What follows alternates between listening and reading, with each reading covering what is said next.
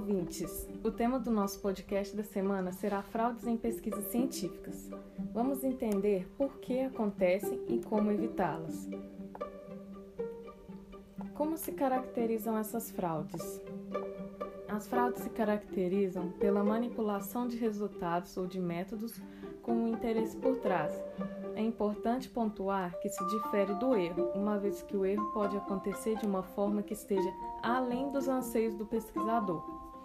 Logo, não há intencionalidade no erro. Por que fraudar pesquisas científicas?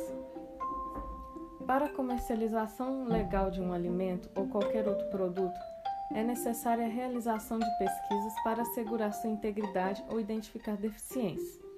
No nosso meio da nutrição, as pesquisas são realizadas para averiguar os nutrientes de um alimento e concluir se seu consumo é adequado ou não, dependendo da dieta. Nesse contexto, estamos falando de grandes empresas do ramo alimentício contra institutos de pesquisa, o que pode dizer que tudo isso gira em torno de muito dinheiro. Ou seja, há um grande conflito de interesse por trás. Uma das principais motivações para isso é a competitividade. Essas empresas podem investir grandes quantias em pesquisas que as favoreçam. Com isso, conseguem a bandeira branca para vender um alimento e lucrar mais.